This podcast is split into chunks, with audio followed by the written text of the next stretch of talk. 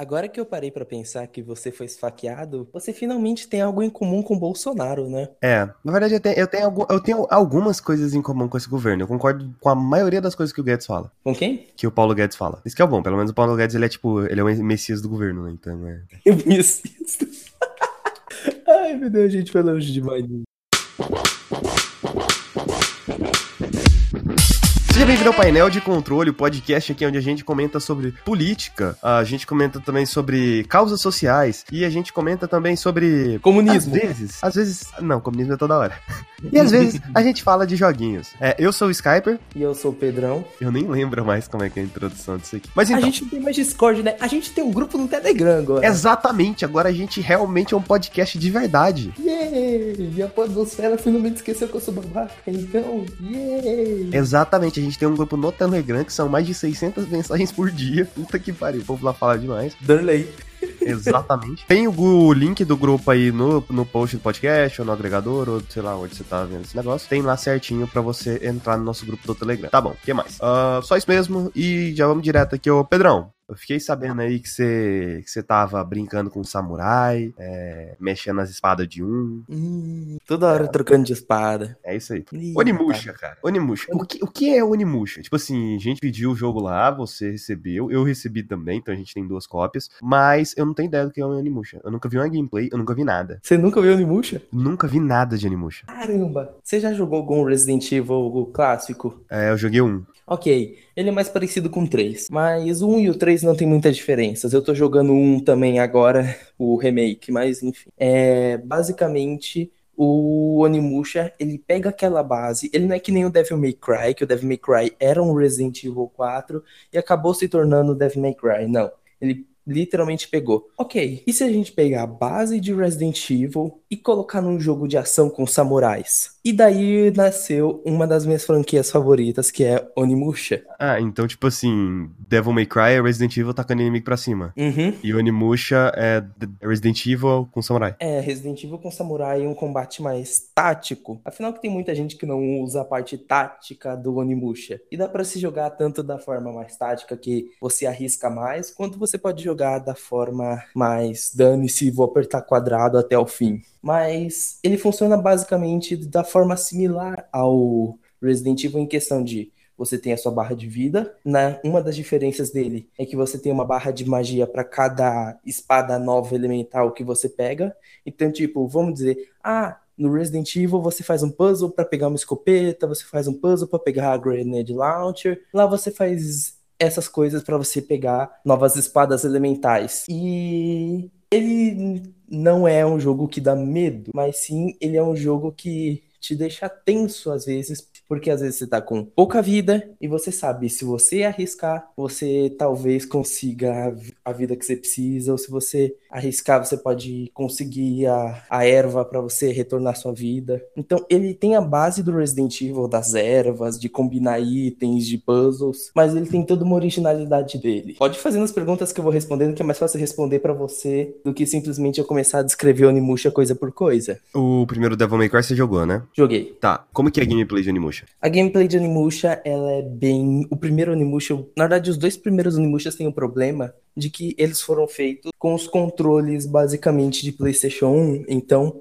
eles eram feitos com o controle tanque. Então Mas, você. assim, é, em questão de, de gameplay, é tipo Devil May Cry mesmo? Não, você não tem combos. O único, os únicos botões que você usa é o, o L1, que você usa para defender. O R1 é uma postura de esquiva, ou seja, você aperta o R1, segura o R1 e você aperta para trás, ele dá uma esquiva para trás, mas sem frames de invencibilidade. É mais uma esquiva no estilo meio Dark Souls. E Dark Souls se inspirou bastante em Onimusha nessa questão de combate tático, mas isso eu falo depois. Mas basicamente você tem o quadrado, que é o seu botão de ataque, e o triângulo, que é o botão de magia da arma. Você pode usar, por exemplo, o R2 para trocar entre as suas espadas elementais e o L2 para trocar para armas de longo alcance, como arco e flecha, ou aquelas, aqueles rifle da época do Japão feudal, sabe? Aquela meio que pistola de chumbo. coisa Sei, tipo. sei. Então, que não é muito útil, pra se dizer. O arco é bem útil, eu diria, pra você matar inimigos que estão nos telhados te enchendo o saco. Mas você não usa muito essas armas de longo alcance. É mais mesmo essas armas normais. A partir do momento que você ganha uma espada elemental lá do vento, você ignora totalmente a, o arco e, e, o rifle. Mas a gameplay é... dele funciona basicamente isso. Você usa o quadrado e o triângulo. O R1 para esquivar e o L1 para defender. Mas a variação no gameplay, para ele não ficar aquela coisa repetitiva de quadrado, quadrado, quadrado, é que ele tem algumas variações, como por exemplo,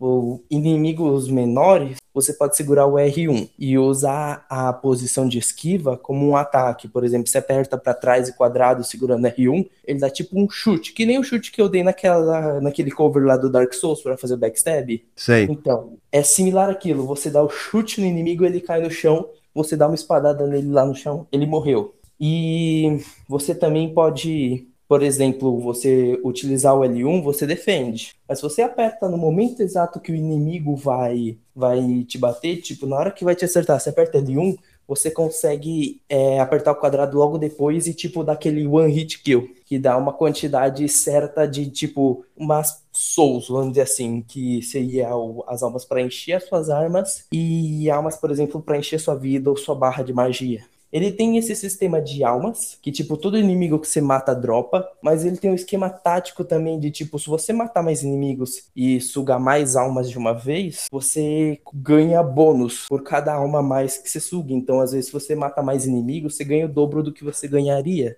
Para você sugar as almas, você usou bolinha. E basicamente também como eu falei que tinha aquele negócio de você defender na hora certa, você também pode atacar na hora certa. Esse é muito mais difícil. Pensa no seguinte: aqueles filmes de samurai ou animes de samurai, pensa em Samurai Jack mesmo, assim, que é quando o inimigo vai te atacar e você surpreende, tipo, dando uma postura mais assim, agachada para baixo, dando aquela única espadada no inimigo. Então, você pode fazer isso também, que é basicamente você apertar o quadrado na hora que o inimigo vai te acertar. Aí você corta ele ao meio e dropa o dobro de souls que droparia faria se você fizesse o, o mesmo ataque, só que defendendo, e você ganha uma orbe grande de vida. Então você sabe que se você estiver morrendo, você pode arriscar de morrer na hora tentando fazer isso, ou de simplesmente recuperar basicamente toda a sua vida dando um ataque desses.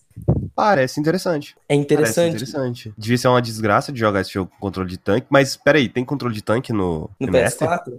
Uhum. Tem, e se você quiser, não precisa utilizar. Você utiliza... Ah, então. É, se dá pra você ativar. Não, não. Nas setas você usa o controle de tanque. No analógico você usa normal. Ah, interessante. Interessante. Entendeu? Porque, por exemplo, tem um puzzle lá do jogo da velha, eu não vou dar spoiler de como é, mas ele precisa de uma certa precisão para onde você vai pisar. Então, naquele puzzle, eu utilizei o controle tanque para, por, por, exemplo, eu vou girar meu cara para cá, mandar o cara para lá para ter uma precisão a mais. Saquei. É, eu tô vendo o gameplay aqui enquanto você fala. Realmente parece interessante. Todos os cenários são pré-renderizados, né? Sim, sim, sim. Era ele, de PS1? Tipo, ele era de. Ele é do início do PlayStation 2. Ah, ele e Devil May Cry 1 lançaram na mesma época. Mesmo ano, se não me engano. Mas eles lançaram direto pra PS1 ou lançaram PlayStation pra... 2. Os dois lançaram direto pro PlayStation 2 hum. no início do lançamento do console. Mas por que o controle de tanque, então, né? É, então, isso foi uma coisa da equipe. Eles queriam deixar muito parecido com os Resident Evil clássicos. Ah, tomando. Tanto que isso foi mudado no Animusha 3, que é considerado por todo mundo o melhor, inclusive por mim, que porque é uma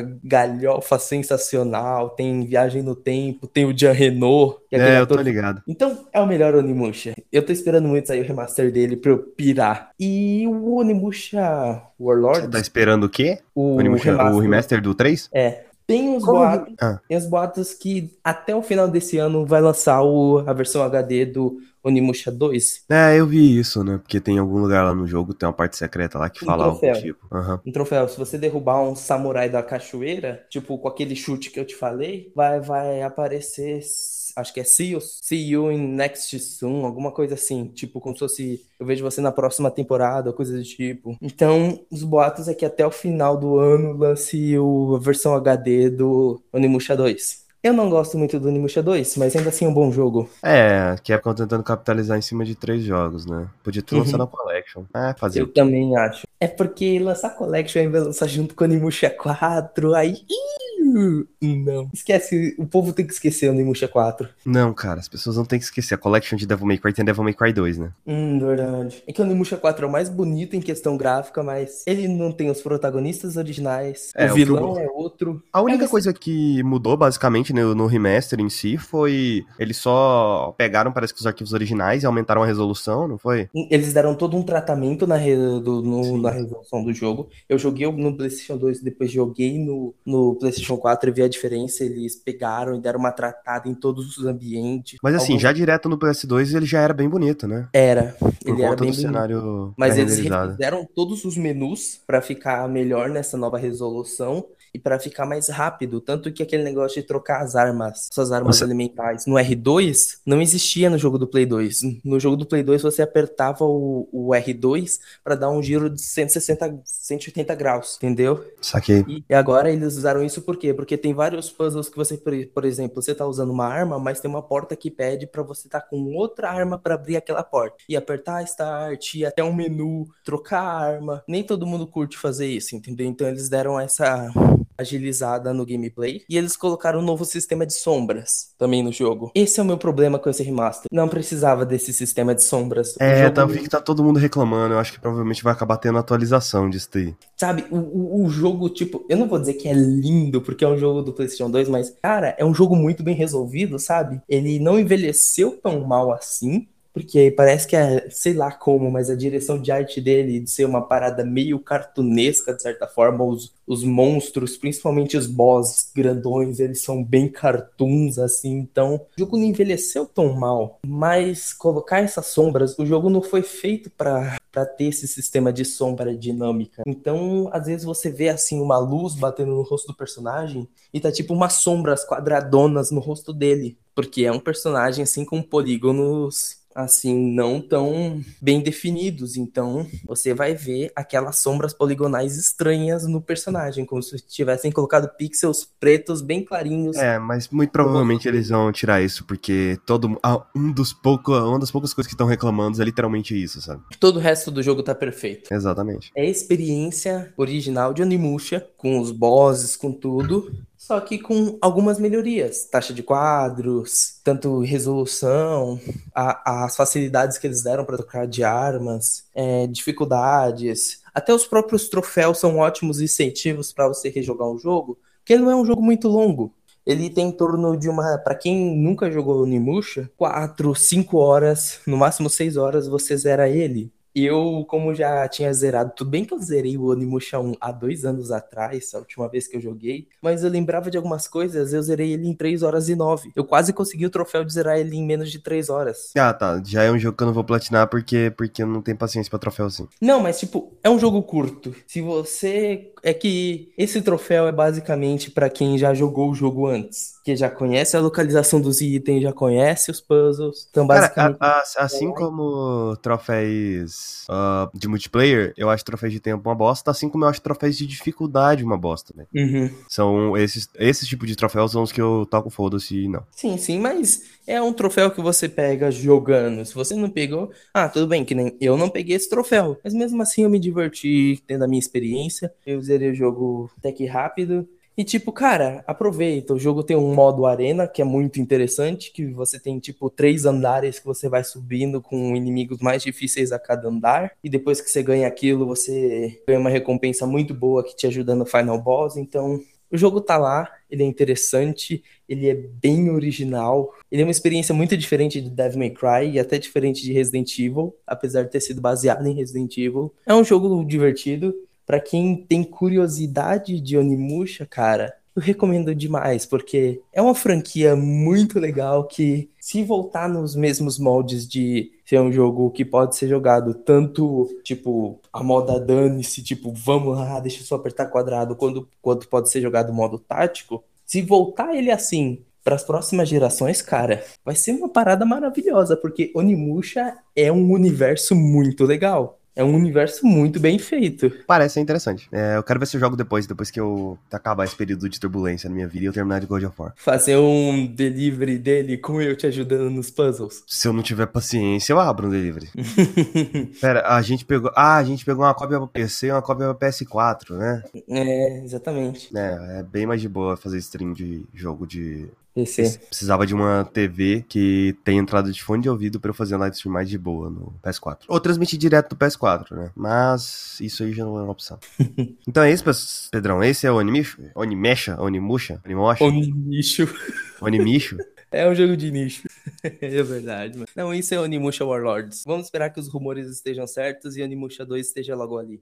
Pedrão, é, se for enchendo o saco pra caralho, é, vamos gravar um podcast sobre Kingdom Hearts. Vamos gravar um podcast sobre Kingdom Hearts. Vamos gravar um podcast sobre Kingdom Hearts. Lembrando que a ideia foi sua, eu só fiquei te enchendo o saco pra cumprir a ideia. É, é, porque Kingdom Hearts dá view. Porque tem pessoa que odeia, se tem pessoa que odeia na internet, é porque dá visualização. E, e tem pessoa tem que pessoa, ama. E tem pessoa que ama. Eu acho que eu acho acho foda de Kingdom Hearts é porque ou é um extremo ou outro. Ou a pessoa ama ou a pessoa acha ridículo. Exatamente. Isso, isso eu acho muito foda de Kingdom Hearts. Tá, o podcast que você queria fazer é falando da história de Kingdom Hearts. Dá um resumão pra galera que quer ir direto pro 3. Tipo o que a gente fez com Wolfenstein, passando a cronologia dos lançamentos. Eu não lembro os anos, como eu não lembrava os anos que foram lançados cada Wolfenstein, mas tipo colocar, ok, esse jogo foi lançado primeiro, a história era talvez assim. Você quer que seja com ou sem spoilers? Então, eu acho que Kingdom Hearts vai funcionar melhor com spoilers mesmo. Com spoilers? Porque eu sei que daqui meia hora eu já não vou lembrar de mais nada do que a gente falou aqui.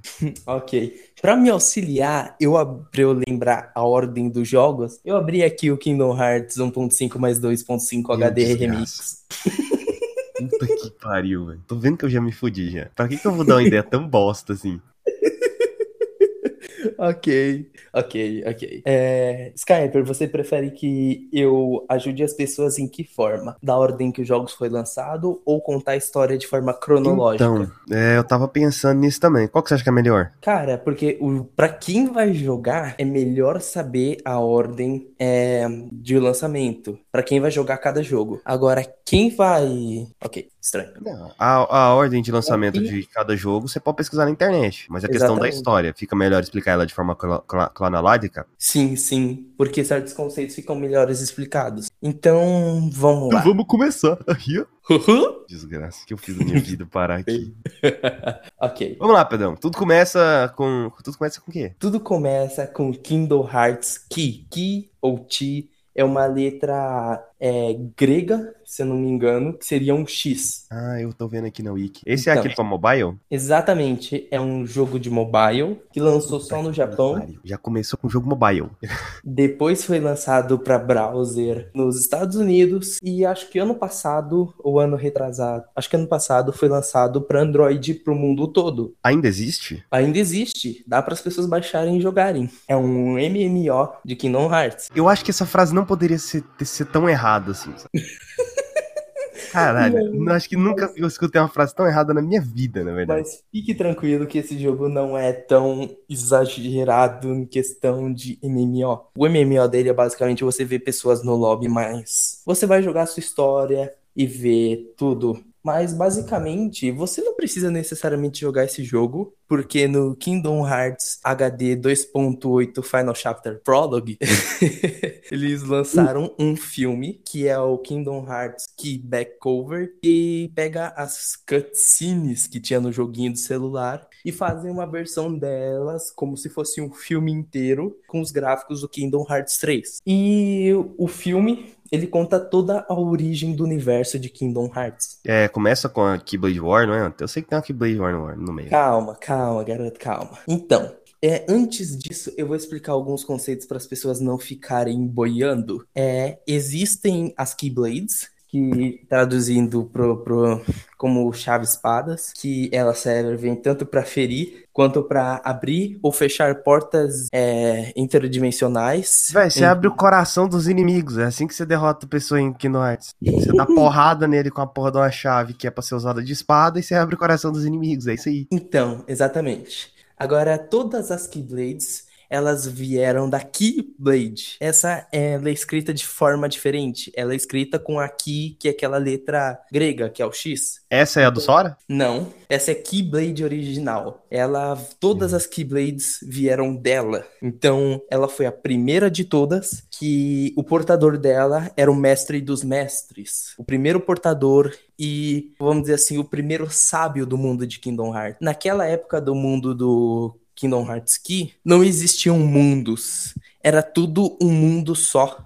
Era então tipo era um mundo que tinha o país das maravilhas, tinha o país da Bela Fera, tinha o país clássico, então eram países. Pelo pelo menos essa é a minha interpretação. Talvez venha um fanchita e fale, não, isso aqui, mas foi o que eu interpretei do que Backover. Então era tudo um mundo só. Porém ocorreu que um dia o mestre dos mestres teve uma ele tinha o dom de prever o futuro, com um dos olhos dele, se não me engano, que previu o futuro, e ele viu tudo que ia acontecer no universo Kingdom Hearts, tudo, tipo, até o final do, do, do confronto final que vai acontecer agora em Kingdom Hearts 3, ele viu tudo e escreveu num livro ele recrutou. Chama Bíblia o nome? Tipo uma Bíblia. Ele recrutou 13 aprendizes, se eu não me engano. Um desses aprendizes é. Essa é aquela galera vestida de preto? Não, ainda não. Calma. Um deles, o mestre dos mestres e um dos aprendizes veste preto. O resto não. O resto usa roupas com, com vamos dizer assim, imitando animais. Então tem o cara que tem a roupa que o capuz dele é um unicórnio. Cara, tem, tem furry, velho, em Kingdom Hearts. Eu, eu não tem... sabia que poderia ficar pior. Tem o cara que, que tem o tigre no capuz dele. Então, sim, esses são os, os alunos do mestre dos mestres. E um dos alunos, ele foi instruído pelo mestre a trair todos os outros.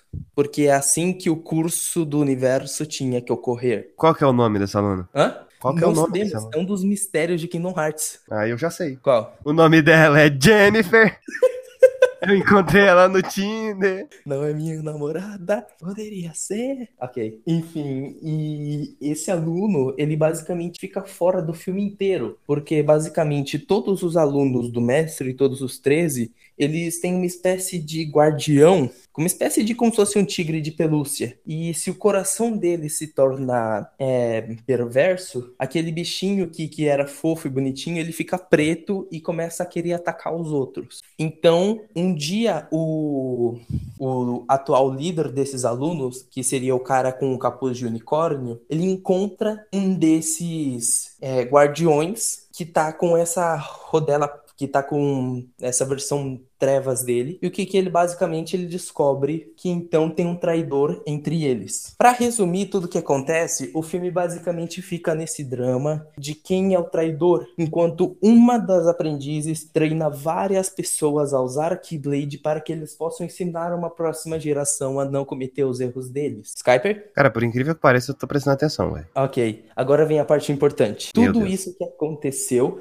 é, foi o que foi tramado pelo mestre, foi para que então tivesse os alunos dele se separassem. Uma equipe de um lado, uma equipe de outro, e os seus Keyblade Wielders que eles treinaram. Então, lá aconteceu a Keyblade War. Basicamente, o mestre tramou para que os seus próprios alunos se enfrentassem no prol de um bem maior. Mas por quê? Ah, tá. Ele sabia tudo que ia acontecer no universo. Ele viu o futuro de tudo. E nessa ah, e aí ele faz uma guerra. E nessa batalha, então, é, o Kingdom Hearts reaparece. O que, que é o Kingdom Hearts? O Kingdom Hearts é o coração de todos os mundos. Lá é a representação de todas as trevas e de toda a luz. Então, basicamente, o Kingdom Hearts é, o, é, é, basicamente o coração do universo. Então, todas as almas de pessoas estão lá, todos os sentimentos estão lá também. E basicamente, então, todos os mundos que não somem, eles vieram do Kingdom Hearts. Como assim, mundos que não somem? Porque depois eu vou te explicar, quando a gente chegar no Kingdom Hearts 1, o que, que acontece de um mundo sumir, beleza? Tô vendo que isso vai demorar. Eu vou, eu vou tô resumindo, já vou acabar o que agora. Então, acontece então entre os os alunos do mestre dos mestres uma, um confronto. E lá acontece a Keyblade War, onde a Keyblade reaparece e o Kingdom Hearts é aberto por um momento e todo aquele mundo que, que um dia era unido, ele se separa. E aquele lugar onde aconteceu o confronto e onde vários usuários da Keyblade morreram, se tornou o, o cemitério de Keyblades. Tá, Um lugar- aí, uma pergunta. A Uhum. Keyblade, antes da guerra, ela poderia abrir portais pra outras dimensões? Sim, a Keyblade original, sim, a Keyblade do Mestre dos Mestres. Tinha outras Key- Keyblades antes da guerra também, né? Existia. Depois que eu, basicamente, eu vou te contar uma parada mais assim, vou simplificar. Existia essa primeira Keyblade, que é a Keyblade com o X, né? O X, o Ki Sim. dele é o X, ou o grego. Que essa Keyblade, ela foi a primeira, só que ela é muito perigosa. Ela poderia abrir o Kingdom Hearts. Então, basicamente, ela foi separada e a partir dela todas as outras Keyblades foram criadas, entendeu? Então, basicamente, o plot da franquia é que existe uma força maior, que vai ser explicada depois, que quer que a Keyblade retorne para que o Kingdom Hearts seja aberto. Agora, então, pro final de,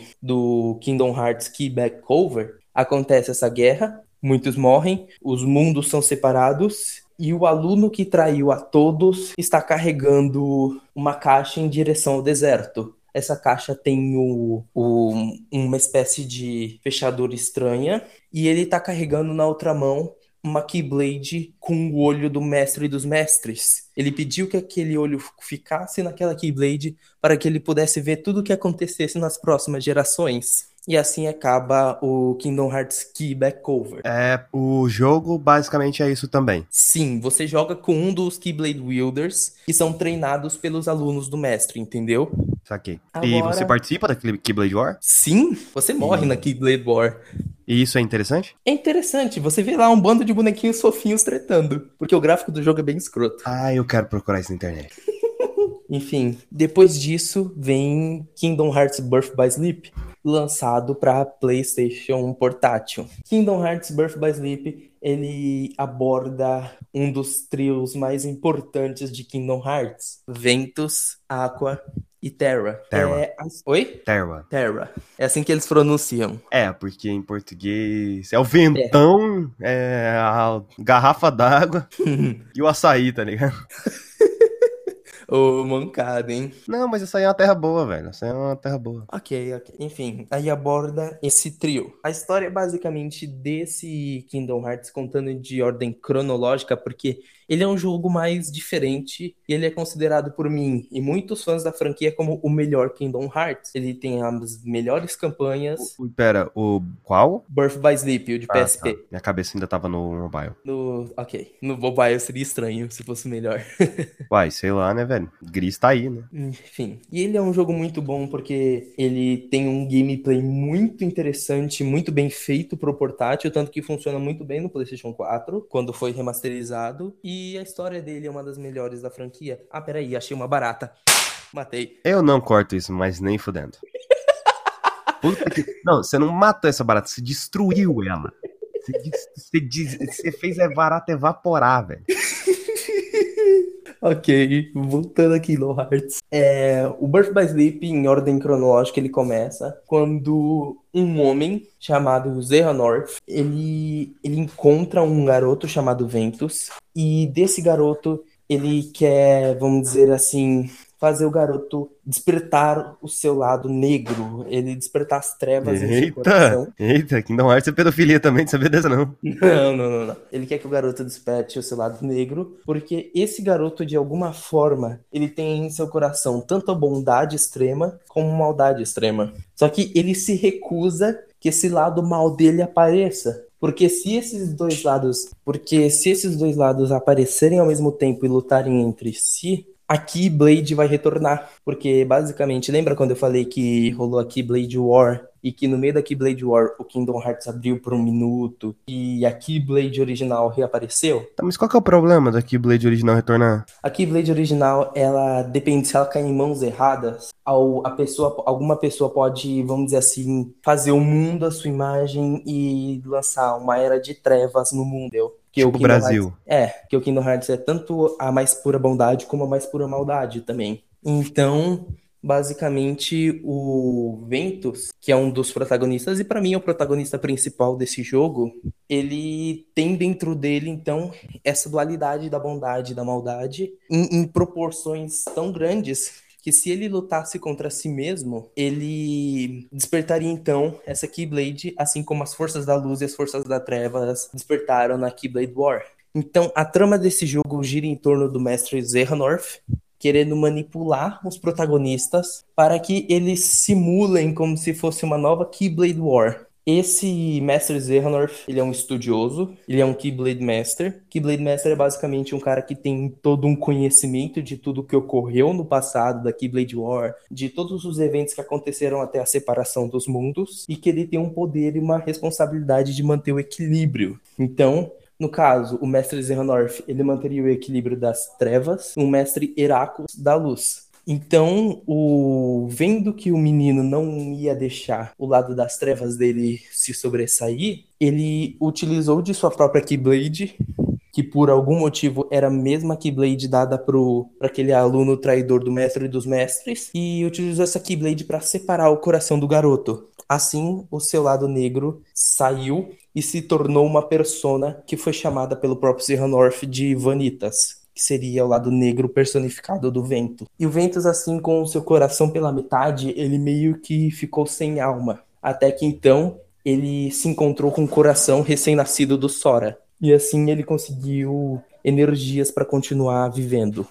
Então o Ventus foi tipo, ele usou o Sora pra. Como é que é? Ele reencarna no Sora? Como assim? Não. O coração dele e o coração do Sora estão ligados. Explicar tudo ia dar 4 ou 5 horas de podcast. Enfim, onde eu parei, lembrei. Então, quando o coração do Ventus se juntou, de certa forma, ficou ligado ao do Sora, Ventus conseguiu sobreviver à separação do lado negro dele. E vendo que o garoto ainda não poderia lutar contra seu lado negro, o Zerranorth deixou o Ventus aos cuidados de Heracles, o mestre que, vamos dizer assim, mantinha o equilíbrio da luz. E nisso, Ventus ficou treinando junto com os pupilos de Heracles, que eram Terra e Ventus, por alguns anos. E eles se tornaram muito amigos. E chegou o um momento em que Aqua e o Terra, eles tinham idade o suficiente para poder fazer o exame de Keyblade Masters. Ventus ainda era muito novo para isso, mas mesmo assim nada impediu que ele ficasse lá para torcer. E esse exame ia ser administrado tanto pelo mestre Heracles quanto por Zerranorth. Então, cada um com seus próprios interesses no exame. Então, Aqua e Terra foram fazer o exame juntos e antes do exame, a Aqua deu um amuleto a cada um deles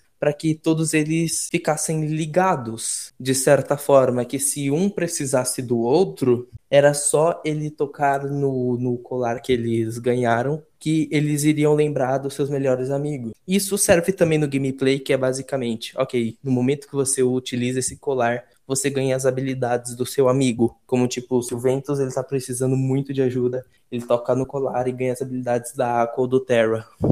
E basicamente, é, nesse exame de Keyblade Master, o Zerranorf de algum jeito manipula o exame para que um dos dois alunos, para ver se um dos dois alunos despertava então o, um pouco do poder das trevas. E ele percebeu que no Terra é, havia um pouco dessa manifestação. Então, simplesmente, por ver que no Terra tinha um pouco de trevas ainda no coração dele, o Mestre Heracles somente passou a Aqua como o Keyblade Master e não o Terra. Entendi, foi nada.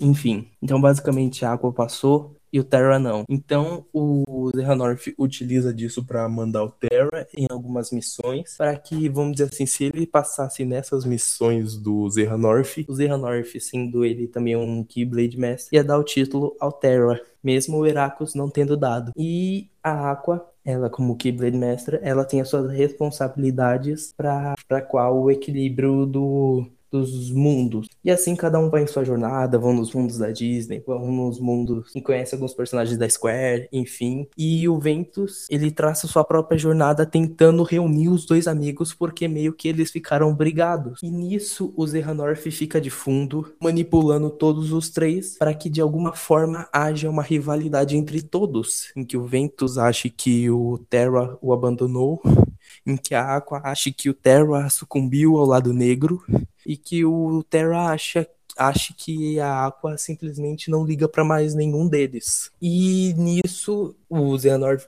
vai manipulando eles até que chega um ponto que todos eles se encontram num só lugar, que é o Keyblade Graveyard. Nesse meio tempo, eu só tô resumindo a história, mas nesse meio tempo todos eles Keyblade conhecem... Grave, no caso, o aquele que você tinha falado antes, onde aconteceu o Keyblade War, que é o cemitério. Exatamente. Todos eles se encontram lá. E todos eles estão fortes o suficiente para lutar suas próprias batalhas. Então, o, o Terra, ele percebe toda a manipulação, mesmo tendo sucumbido parte do seu coração lá do negro, ele recusa isso e tenta ao máximo compensar os erros dele, que ele tomou sendo manipulado pelo Xehanort. Então, basicamente, todos eles estão lá no Keyblade Graveyard. O Terra tá lutando contra o Mestre Xehanort. O Ventus, ele tenta impedir isso, a Aqua também, só que a água é água, água Aqua é impedida por um dos aprendizes do Xehanort e eles travam a sua própria batalha ali. E o Ventus, ele é impedido de ajudar o Terra pelo Vanitas, a sua parte negra.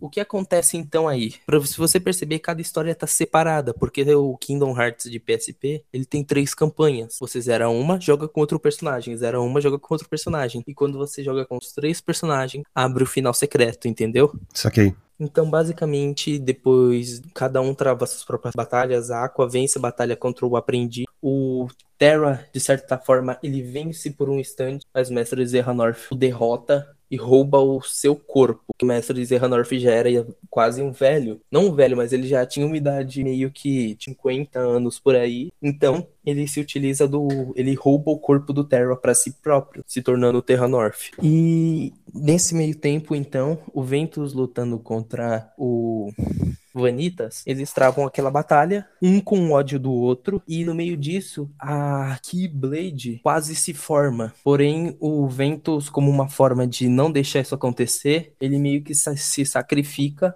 para que essa Keyblade não, não se forme. Ele derrota Vanitas, mas mesmo assim o coração dele sucumbe e se torna parte do coração do Sora. E então a, aí temos somente uma sobrevivente. A, a Aqua, ela de todo jeito tenta ajudar o Terra, que agora é Terra North, a voltar a ser quem ele era. O Zerra North, quando tomou o corpo do Terra, ele acabou adquirindo uma espécie de amnésia. Ele não lembrava mais do que tinha acontecido. Então, basicamente, é, ela tentava ajudar ele e ele, ele foi atrás de lembrança, de relembrar o que que, que aconteceu, Terra North ele começou a aprender com um sábio da Terra da Radiant Garden, que é o mundo de Final Fantasy, naquele, na, no mundo de Kingdom Hearts Radiant Garden, onde moram os personagens de Final Fantasy. E, e ele foi lá aprender com o Ansem, tentar aprender sobre o coração e de como destravar suas lembranças de seu coração. E lá ele aprendeu sobre os Heartless. Já vou explicar para vocês o que é os Heartless. Os Heartless são basicamente, na tradução geral, são sem corações são basicamente uma pessoa quando perde o seu próprio coração, ela se torna uma criatura sem personalidade, sem alma, sem nada. O único instinto dele é de atacar tudo que vê. Isso é um Heartless, um sem coração. Outra coisa que eu vou explicar já agora, para ficar mais fácil depois, que se uma pessoa muito poderosa perde o seu coração, ela se torna um Heartless, e, o, e também a contraparte forte de seu coração se torna um nobody. Esse nobody pode ser tanto consciente de sua própria existência como inconsciente. Ok, agora continuando. É, esse, o Terra North, então, ele aprende algumas coisas com Ansem, e de certo modo ele chega quase a se lembrar de algumas coisas. Até que a Aqua consegue tentar ajudá-lo, só que fazendo isso, ela se sacrifica por, e se sacrificando não de sua vida, mas ela se sacrifica a ficar condenada pro resto da vida a ficar no reino das trevas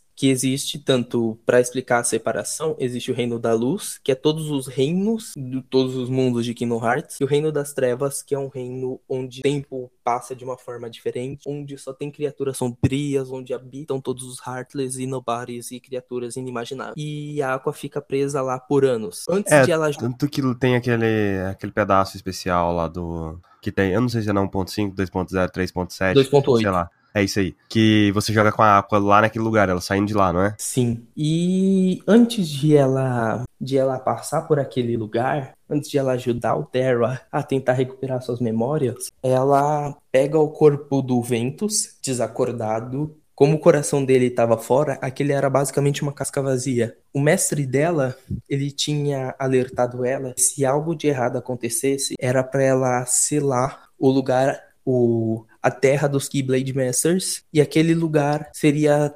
transformado no Castelo do Esquecimento, um lugar em que todas as pessoas que tentassem desvendar os seus segredos seriam condenadas ao esquecimento gradual e eterno. Então, ela traz consigo o corpo do Ventus e ela hum, utiliza de suas habilidades de Keyblade Master para selar o Ventus naquele castelo. E assim ela vai lá tentar ajudar o Terra e fica presa no Reino das Trevas. E assim acaba Kingdom Hearts Birth by Sleep, com o, o vilão principal da saga, o Zerhanorf, no corpo de Terra, consciente de sua própria mente, com a Aqua presa no Reino das Trevas e com o Ventus desacordado no, cartel, no Castelo do Esquecimento. Deu, deu pra eu ser um pouco sucinto? Ah, eu tô começando a entender. Entendeu Sério? por que, que as pessoas falam que é extremamente complicada a história de Kingdom Hearts? É bem complicado. E é impressionante que eu ainda tenha decorado, pois tem alguns jogos que faz anos que eu joguei. Exatamente, eu não sei qual que é o seu problema. é minha franquia favorita, cara, de jogos. Achei que você ia repetir de novo, não sei qual é o seu problema.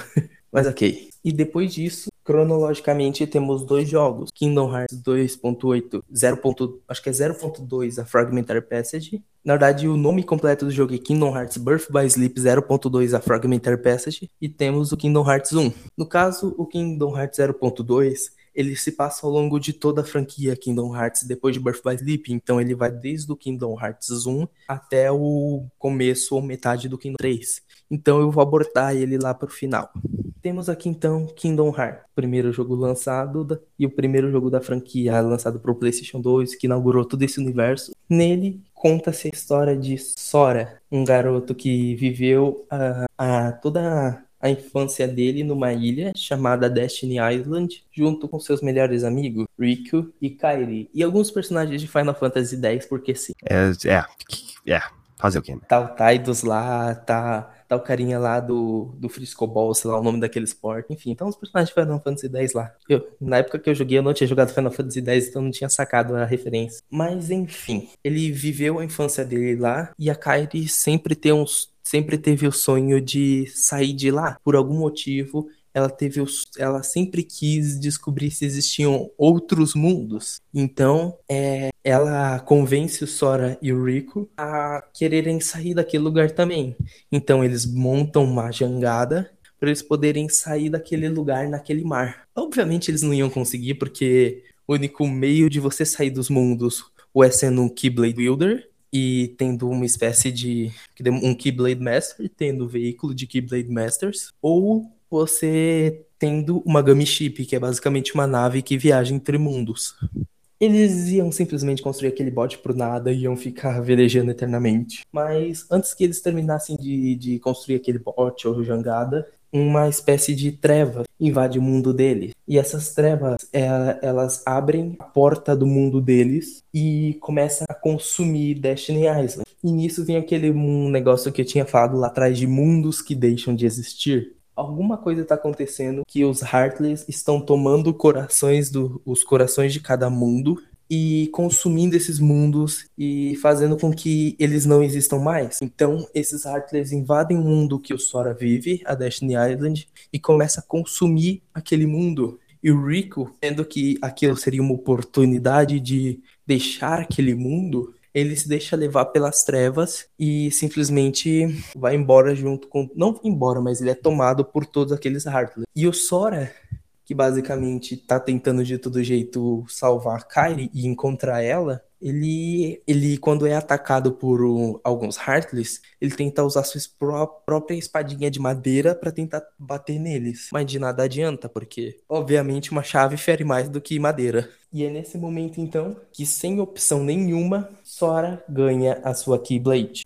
Já que eu vou explicar um conceito, Sora nunca foi um escolhido. O escolhido é Rico. O escolhido é você. Mas basicamente, no prelúdio, no, no meio da história de Kingdom Hearts Birth by Sleep, os Keyblade Masters Terra e Aqua, eu acho que se eu não me engano é a Aqua que é Keyblade Master de verdade, ela escolhe o Rico para ser o seu sucessor. Então, Rico ainda criança. Ela conhece o Sora e o Rico e ela escolhe o Rico como seu sucessor.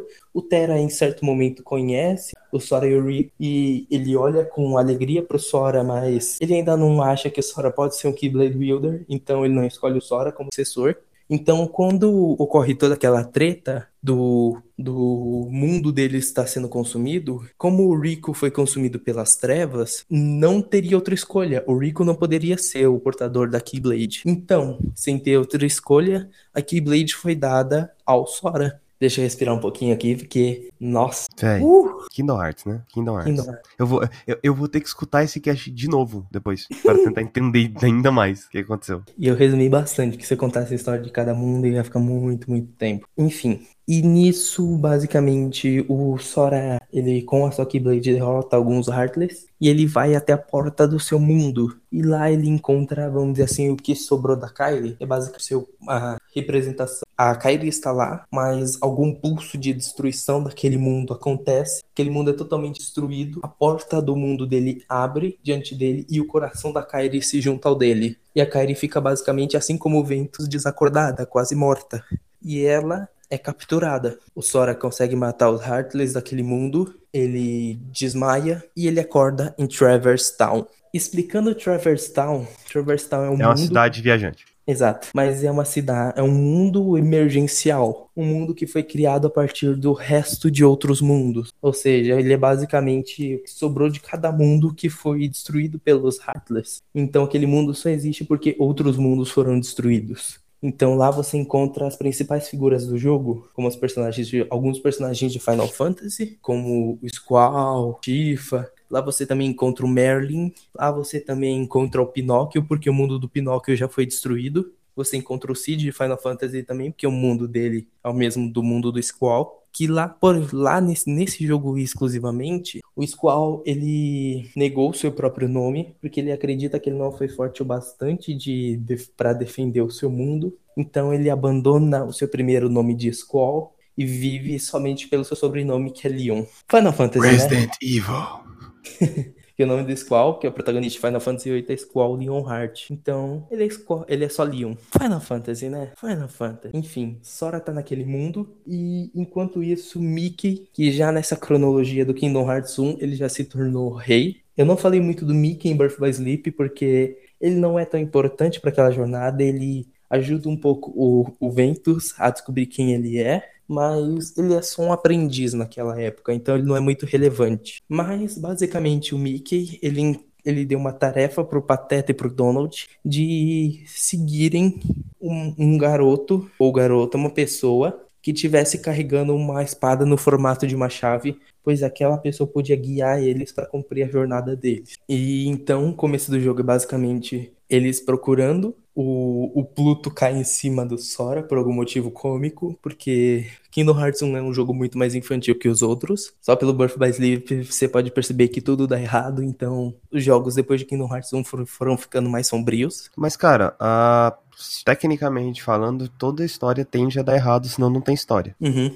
Mas, tipo, Kingdom Hearts 1 ele é muito mais resolvido com o poder da amizade e os outros começam a ficar cada vez mais sombrios. Tanto que o último trailer de Kingdom Hearts 3 mostra que em algum momento o personagem mais sorridente do mundo vai chorar e vai ficar com medo de verdade. Então, cada jogo foi ficando mais sombrio, de certa forma. Enfim, para resumir a história, Thor encontra com o o Pateta e o Donald, eles formam uma party e eles vão viajando por cada um dos mundos da Disney, reparando e, vamos dizer assim, guardando então o coração daqueles mundos para que os Heartless não destruam eles. Nesse meio tempo, o Sora descobre que o Rico, ele estava trabalhando para Malévola, para o Bafo de Onça, e que basicamente o Rico estava cada vez mais deixando o seu coração se levar pelas trevas. O plano da Malévola, o tempo todo, era dominar o poder que o Kingdom Hearts daria para ela. Uma coisa que é constante nessa franquia é que grande parte dos vilões não sabem de verdade o que é o Kingdom Hearts ou para que ele serve. Alguns acham que ele é uma fonte de poder, alguns acham que ele é a pura trevas, outros acham que ele é a pura luz. Então,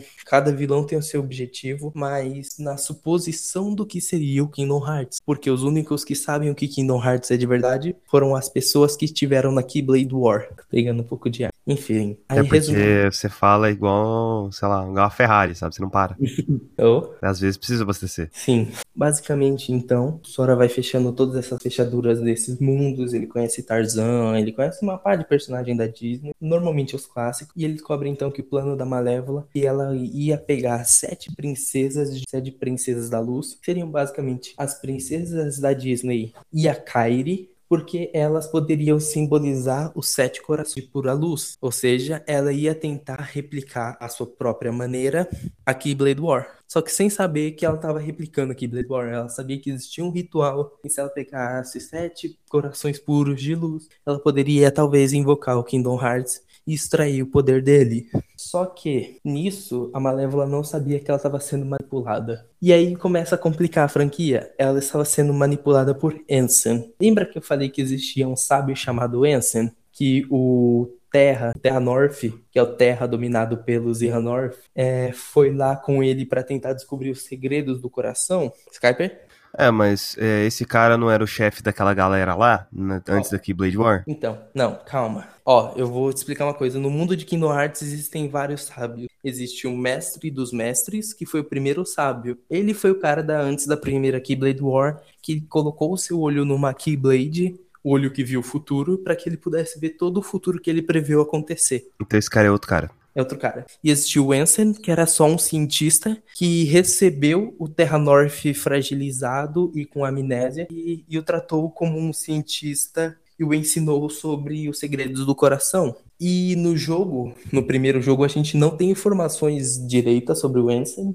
No primeiro jogo dá a entender que o Ensign, ele se corrompeu e utilizou dos poderes dos Heartless para se tornar um ser poderoso, o que não aconteceu. Eu vou explicar agora para não ser mais difícil, para as pessoas que vão entrar aqui no Hearts 3 entender mais difícil do que é, mas o que, que aconteceu foi o seguinte. Em dado momento, o, o North, ele foi derrotado ou consumido pelas trevas. O Terra North, na real. Ele foi consumido. Então, assim, quando uma pessoa morre, como eu falei, existe um Heartless, e se o coração dele é muito poderoso, forma um Nobody. Então, o que que aconteceu? O Heartless do Terra North, ele que estava manipulando a Malévola para que assim ela juntasse os sete corações de pura luz, para que ele pudesse fazer o ritual para invocar o, que, o Kingdom Hearts. Só que o Heartless do Terra North, ele não tinha consciência de tudo, ele não tinha memória de tudo e nem a consciência de si sobre o que ele era. Ele estava seguindo o instinto do seu eu anterior. Então, basicamente, ele manipulava, mas ele não era muito inteligente. Então, o que que acontece? Em dado momento é revelado toda essa manipulação. O Rico ainda assim está consumido pelas trevas e o Sora é obrigado a lutar contra o Rico, sabendo que o Rico é o verdadeiro Keyblade Wielder escolhido. O Sora derrota o Rico e é revelado ao Sora que a Kairi está basicamente morta, ela está sem vida, e que para ele salvar a Kairi, ele teria que devolver o coração da Kairi a ela. E o coração dele estava junto com o coração da Kairi. Então ele basicamente se mata para que a Kairi, que o coração da Kairi volte a ela. E nesse momento, o Sora vira um Heartless e é criado um Nobody do Sora. E então, só que esse Heartless do Sora, ele vai andando, andando e vagando até que a Kairi finalmente a encontra e com o poder do amor, porque sim, ela dando um abraço nele, ele volta ao normal e volta a ser humano, que é o poder do amor e o poder da amizade juntos. Isso aí é o ápice do anime. É o ápice do anime. Ela dá um abraço nele, ele volta ao normal. Ok. E então, é, nisso, o, o Sora é, tenta proteger a Kairi do Ensign e eles travam uma batalha final. E travando essa batalha de Wensen evoluindo como um chefe final de RPG, evoluindo, evoluindo, evoluindo, evoluindo, evoluindo, Sora derrota ele com a ajuda do, do Rico, que volta a si, e do Rei Mickey. Só que o, o em meio a essa batalha, parte a porta do Kingdom Hearts é aberta e dela saem a pura trevas. Isso em qual jogo? Kingdom Hearts 1. Isso no final. Final do Kingdom Hearts 1. E para impedir que o Kingdom Hearts fique aberto após o Ensign ser derrotado, Rico e o Mickey eles do lado de dentro, eles tentam fechar. E o Sora do lado de fora tenta fechar também. Então, o, os três juntos é, fecham. E o tanto o Mickey quanto o, o, o Mickey e o Rico ficam desaparecidos. É, Kairi, ela retorna para Destiny Island. Ela é praticamente puxada para aquele mundo. E o, o Sora, ele segue em jornada com o Donald e o Pateta para tentarem encontrar o Rico. Eu vou dar um adendo para não ficar muito estranho, e esse lugar vai ser citado depois. Mas existe um lugar que era usado como covil da Malévola, que era Twilight Town. Esse mundo é na verdade o mundo de Final Fantasy, Radiant Garden, só que dominado pelas trevas. Quando o Sora derrota a Malévola, esse lugar volta a ser Radiant Garden. Só para deixar claro, ou seja, os personagens de Final Fantasy voltam para sua terra depois do final de Kingdom Hearts 1. Então, de Kingdom Hearts 1 em diante não tem ninguém de Final Fantasy mais. Não, tem. Ah, que desgraça. Mas então Sora parte nessa jornada para poder encontrar o Rico.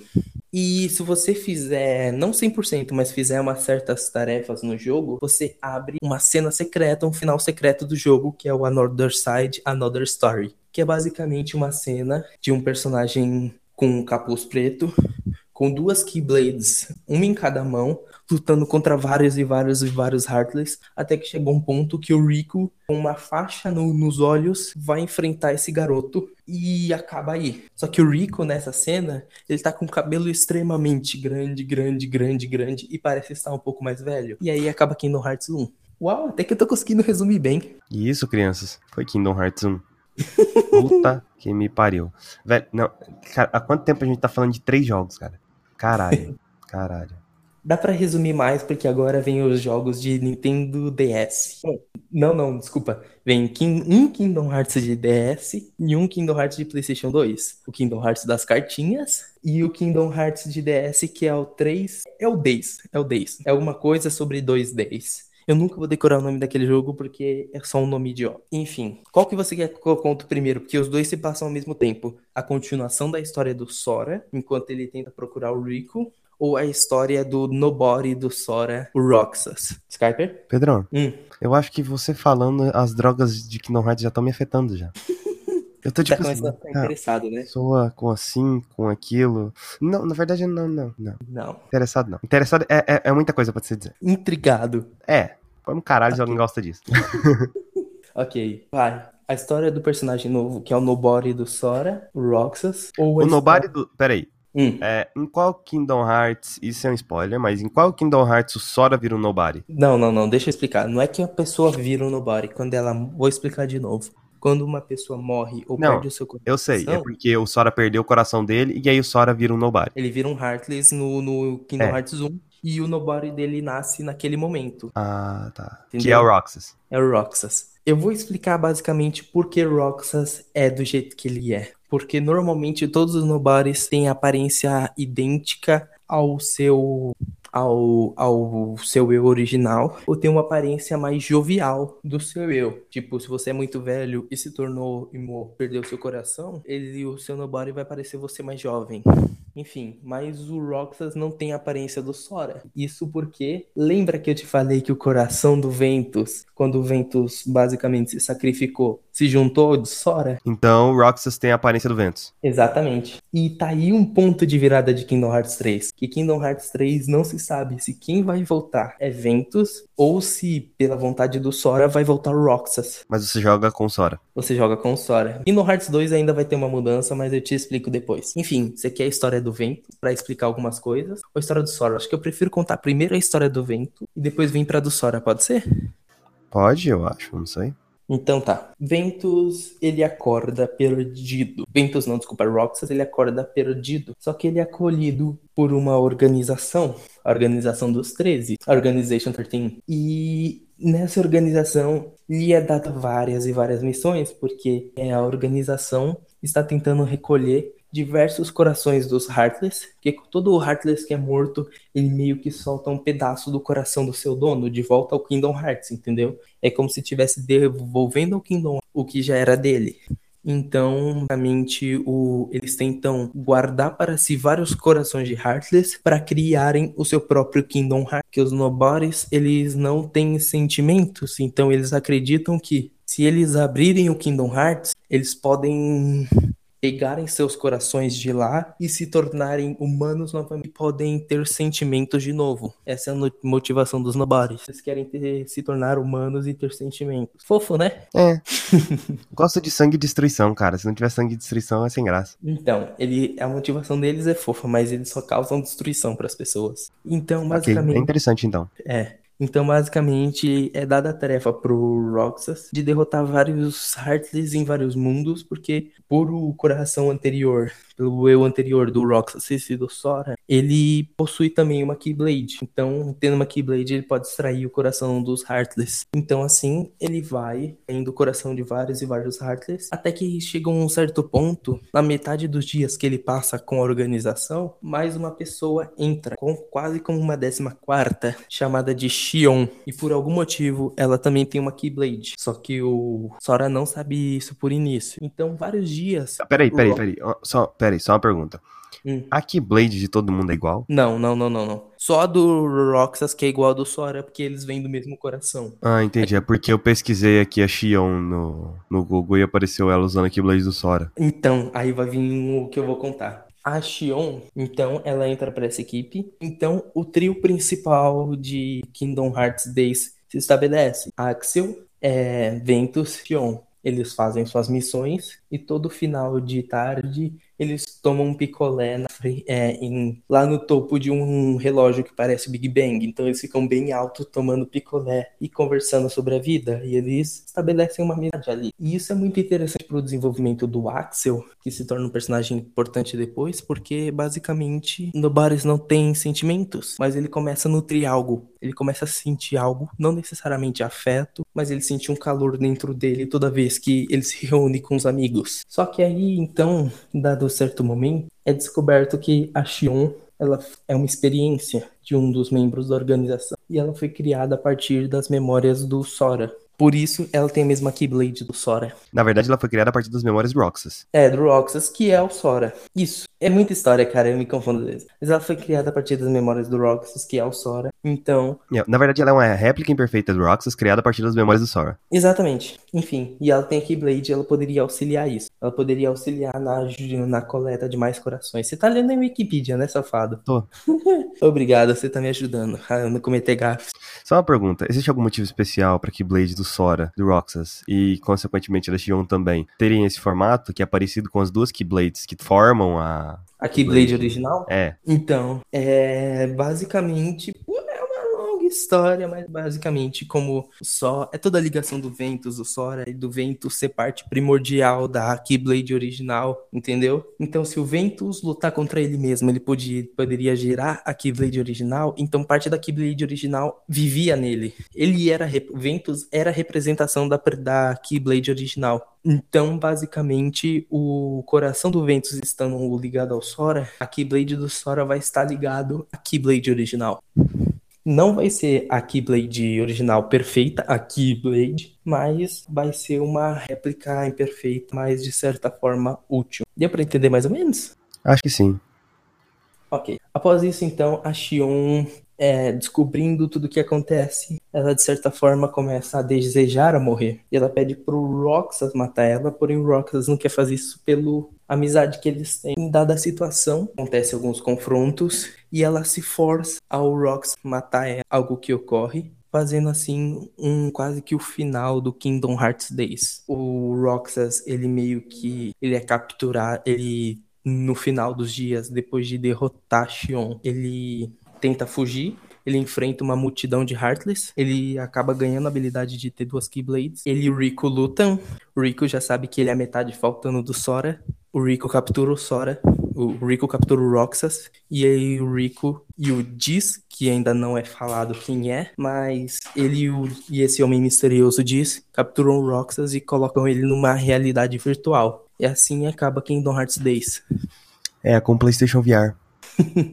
Ao mesmo tempo, tá acontecendo Kingdom Hearts Chains of Memories. Em Kingdom Hearts Chains of Memories, Sora tá procurando Rico e o que que acontece? Ele encontra o Castelo do Esquecimento, que é o castelo onde o Ventus está escondido. Ou seja, cada andar que o Sora sobe, mais coisas ele esquece. Porém, existe um Nobody lá que altera as memórias do Sora que sobraram, tipo, introduz memórias falsas, como se o objetivo do Sora de salvar não fosse a Rico, sendo que sempre foi essa Nobody que é chamada de Nami, né? Essa Nobody ela foi criada a partir do momento em que a Kairi perdeu seu próprio coração. Então, ela é o Nobody da Kairi. E por isso ela tem essa afeição com Sora. Ah, então essa Nobody Nami, né, ela fica alterando as memórias do Sora, colocando ela dentro das memórias dele, e em dado momento, Sora vai aumentando os, os andares, vai esquecendo de mais coisas e lembrando de coisas falsas, e vai enfrentando membros da organização como um teste. E em dado momento, então, o, os próprios alguns membros da organização estão planejando trair o seu mestre e e eles sim, porque eles não querem retornar aos seus corpos ou se tornarem humanos. Eles querem ser eternos e fazer experiências e fazer o que quiserem com seus corpos. Eles acham que não precisam de sentimentos. Eles estão certos. Então, no meio dessa trama civil de, de alguns Nobody se voltando contra o seu mestre e de simplesmente o Sora passando por esses andares, o Sora conhece o Axel. O Axel vê algo do Roxas nele. E nesse meio tempo, o Roxas estava lutando, se não me engano, contra Xion, enquanto o Axel estava naquele castelo com o Rox, com o Sora. Então, basicamente, ocorre a perda nesse meio tempo, em que o Sora tá no castelo, passam vários e vários dias, até que o Sora chega no último andar, enfrenta o rebelde que ia tentar dar um golpe na organização, Loraxine, e ao final de tudo, a Namine revela que ela tava como refém e que ela gosta muito do Sora e que ela queria que as memórias que ela criou pro Sora fossem reais. Ela pergunta: existem duas coisas para acontecer. Ou você pode tentar restaurar suas memórias, só que você vai ficar um tempo em coma e você vai esquecer tudo o que aconteceu aqui, inclusive de mim. Ou você simplesmente vai e continua vivendo a sua vida, só que com eu nas suas memórias, só que você nunca vai lembrar da Kairi. Ele escolhe as memórias reais dele e ele fica alguns anos, em, acho que dois anos em coma, junto com o Pateta, o, o Grilo Falante e o, e o Donald. Eles ficam um tempo em coma. Só, só quero dizer o quanto eu acho estranho. Tipo assim, você tá falando um negócio muito importante da história, é, junto com o Pateta, o Grilo Falante e o Donald. Que pariu, velho. Meu Deus, cara. É difícil, né? É.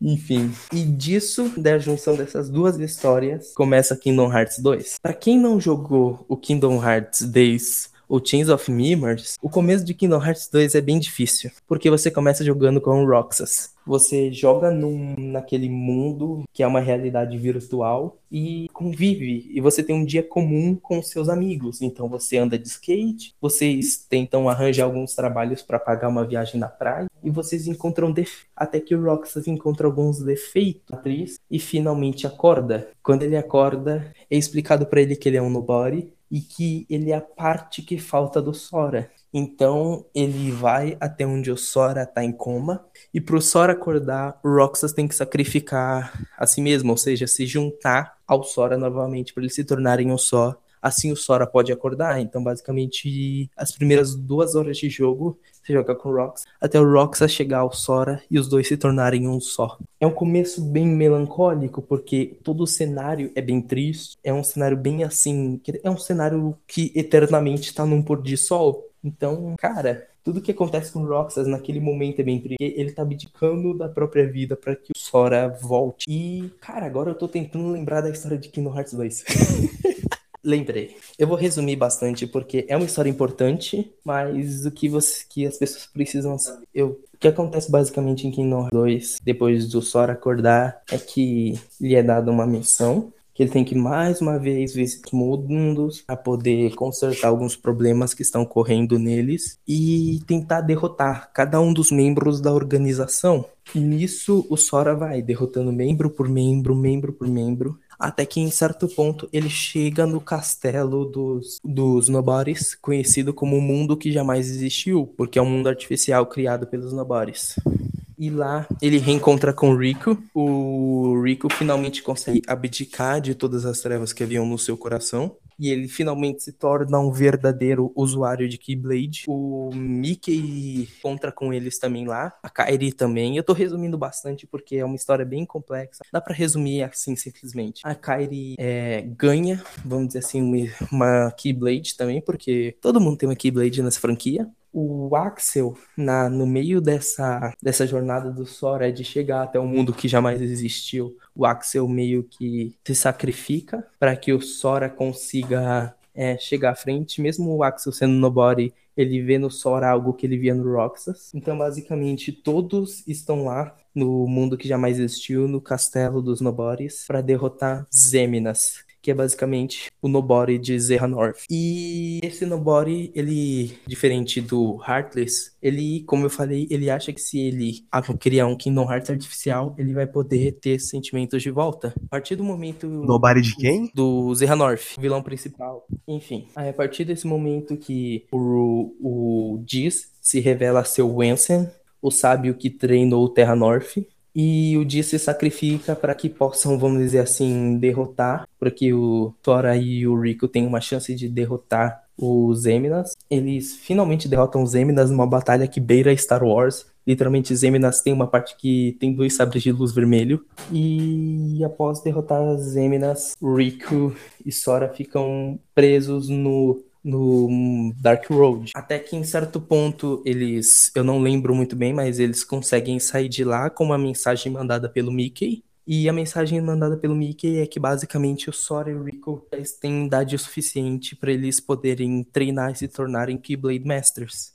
Então eles estão indo lá fazer esse teste. E se você faz todas as coisas que eles pedem lá no jogo, você consegue o final secreto, que é basicamente mostrando a guerra de Birth by Sleep. Então, basicamente, o que temos aqui? Sora Riku treinando para se tornar um Keyblade Master. Nesse meio tempo, eu vou explicar uma coisa. Quando você mata um Heartless e um Nobody de uma pessoa que perdeu seu coração, essa pessoa retorna à vida. Então, basicamente, todos os membros da organização voltaram à vida. Alguns são bons e outros que iriam continuar sendo maus. O Axel ficou do bem. E Zerranorth está de volta, vivinho da Silva. Ele viajou no tempo e pegou várias versões dele mesmo, jovem e velho, e formou uma nova organização. E no exame do Sora para se tornar um Keyblade Master, o Zerranorth consegue invadir para que assim é, poder manipular o Sora para que o Sora se torne o décimo, mem décimo terceiro membro da organização dos 13. O Sora acaba cedendo e o Rico consegue salvar o Sora. Sendo assim, o Rico se torna um Keyblade Master e o Sora não. Na cena pós-créditos mostra o Sora sendo querendo ir pro Olympus Coliseum para tentar de novo, quem sabe uma segunda chance, e mostra também que o Axel e a Kairi vão passar pelo mesmo teste depois. E assim acaba o Kingdom Hearts Dream Drop Distance. E por último, Kingdom Hearts 0.2 A Fragmentary Passage. É basicamente a Aqua naquele Dark Road é, tentando recuperar suas memórias sobre o Ventus e o Terra, até que em certo momento no final do jogo é revelado que no momento de Kingdom Hearts 1, onde o Kingdom Hearts foi aberto por um momento e o Mickey e o Rico ficaram para trás, a Aqua teve uma chance de fugir de lá, mas ela preferiu ficar e ajudar o Rico e o Mickey a fechar o Kingdom Hearts, e ela ficou presa naquele Dark Road por um bom tempo. Acho que eu resumi bem a história de Kingdom Hearts. Tudo? Tudo, basicamente. Tá, existem algumas coisas que eu não falei. Você comentou sobre o filme da. O filme da Aqua lá? A Aqua voltando. Já falei. Negócio. É, a gente fala Ela disso. ficou presa de qualquer forma. Ela não volta? Não volta. É porque eu só vi o início daquilo lá e eu falei, velho, eu quero jogar isso aqui. Ela fica presa. Então, basicamente, Kingdom Hearts 3 que tá vindo aí vai ser a próxima Keyblade War, quando as forças da luz e as forças da treva vão sim finalmente se enfrentar de novo e o Kingdom Hearts vai ser aberto por completo novamente. Aí agora você imagina o logo do Kingdom Hearts se formando assim na tela. Pá! Acabou, né? Próximo podcast eu vou estar cobrindo Kingdom Hearts provavelmente ou não, se eu não tiver zerado.